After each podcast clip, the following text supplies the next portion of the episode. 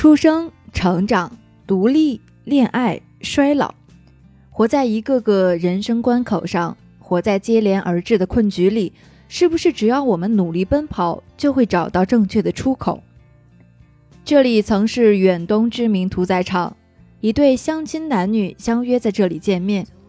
这是一场为了恋爱而开始的恋爱，在事业、家庭等多方面显示压力的规训下，他们互相试探，暗中博弈。殊不知，他们自身就像是屠宰场里的待宰动物，正一同接受着来自命运的考验。这像极了我们的人生，逃不出生老病死，逃不出爱与孤独。我们只能袒露伤口，互相慰藉，彼此支撑。携手在人生的迷宫中突围，不要怕，怕的话你哪里都去不了。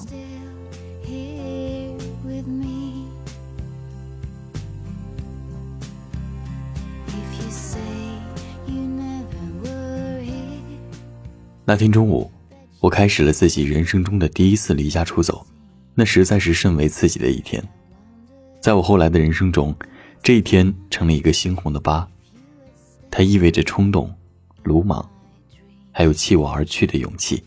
我和李黎就这样浸泡在各自的生活里。这培养皿虽有些微的差别，但本质上都是一个巨大的玻璃罩。我们在里头上演人生的悲欢离合。建筑和风景，还有生活习惯，自然都是不同的。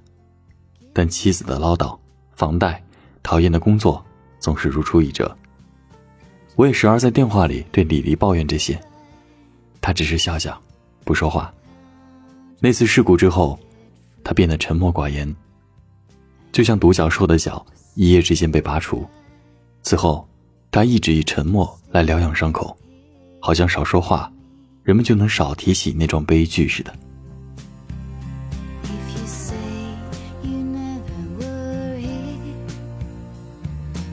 再次回到故土。就好像面对过去的自己，那时我还是个泥人，尚没有被捏塑成形，但幼时记忆深深嵌在了脑海深处。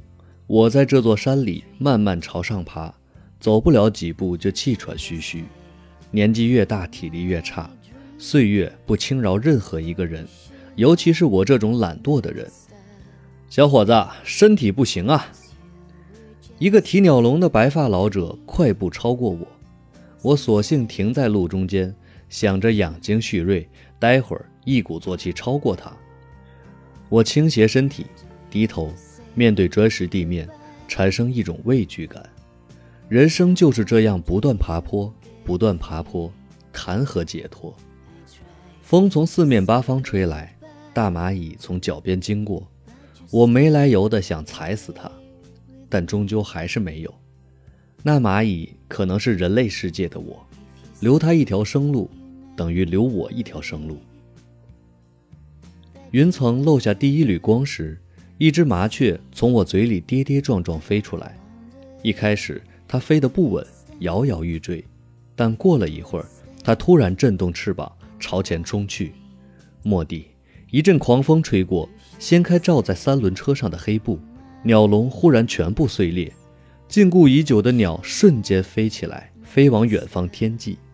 我看到丁甲低下头，捂着胃，微微喘息，好像那些鸟全部都是他吐出来的一样。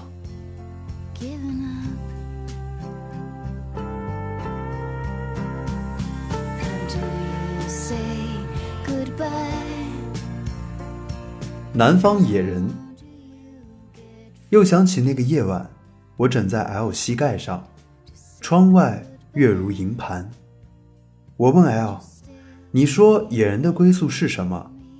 他说：“野人的归宿是离开北方，回到南方，在湿漉漉的密林中挥霍短暂一生。原始人寿命普遍比现代人短，且没空思考哲学话题。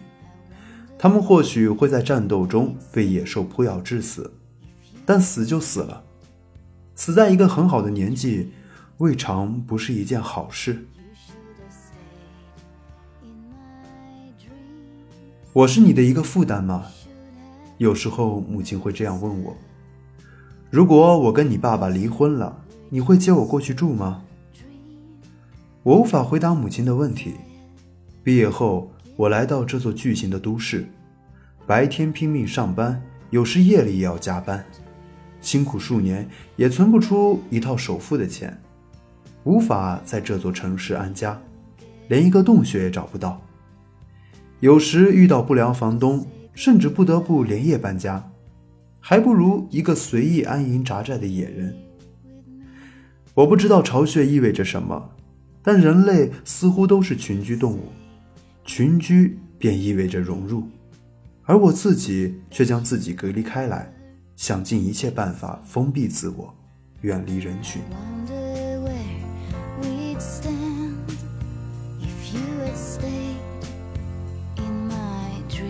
来之前，他曾看到过一个新闻，说是十几年前，香港某探员独自来麦理浩径逛山，然后失踪。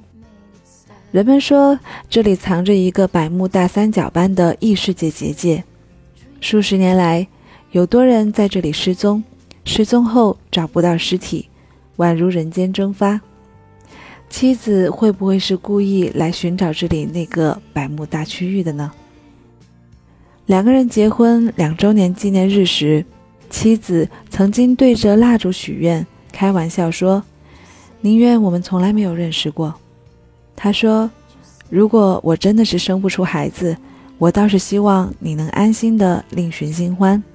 但是我知道你不会这么做，你怕人谴责你，说你不道德，所以最好的办法就是我消失。”他一直以为人生会如他人那样子顺遂，毕业、谈恋爱、结婚、生子，等孩子长大、老去、死去。但是没有想到，才走了几步，中途就遭到意外卡住了。恋爱时、结婚时，自然尚有甜蜜，像闹市尖沙咀，灯红酒绿，自有其安全感。但突然囚渡到一个无人地带，一个真空卖力耗尽，他真的不敢再继续下去了。风渐渐大起来，像逼迫着他做出选择。他突然记起几天前的聚会上，朋友说：“要么丁克，要么离婚，你自己决定。”他回家后偷偷的询问过妻子对丁克的意见，妻子只是一边操纵着遥控器。一边笑着反问他：“你确定你不会后悔吗？”他只好下山，也只能下山，因为根本回答不出这个问题，也只能原路折返。他企图在折返的路上找寻到更多勇气去解答谜题。走到一半的时候，那些黄牛突然集体起立，其中一只站直了身体，朝前走去。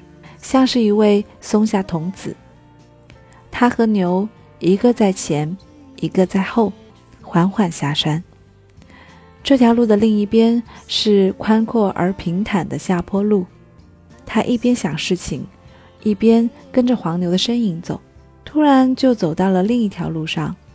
这条路上游客渐多，但那些人距离他非常远，他不认识他们。也不能叫唤出其中一个人的名字。走了十几分钟，远处突然驶来了一辆红色的的士，他拦住了的士。司机问：“去哪儿？”他说：“回西贡市区。”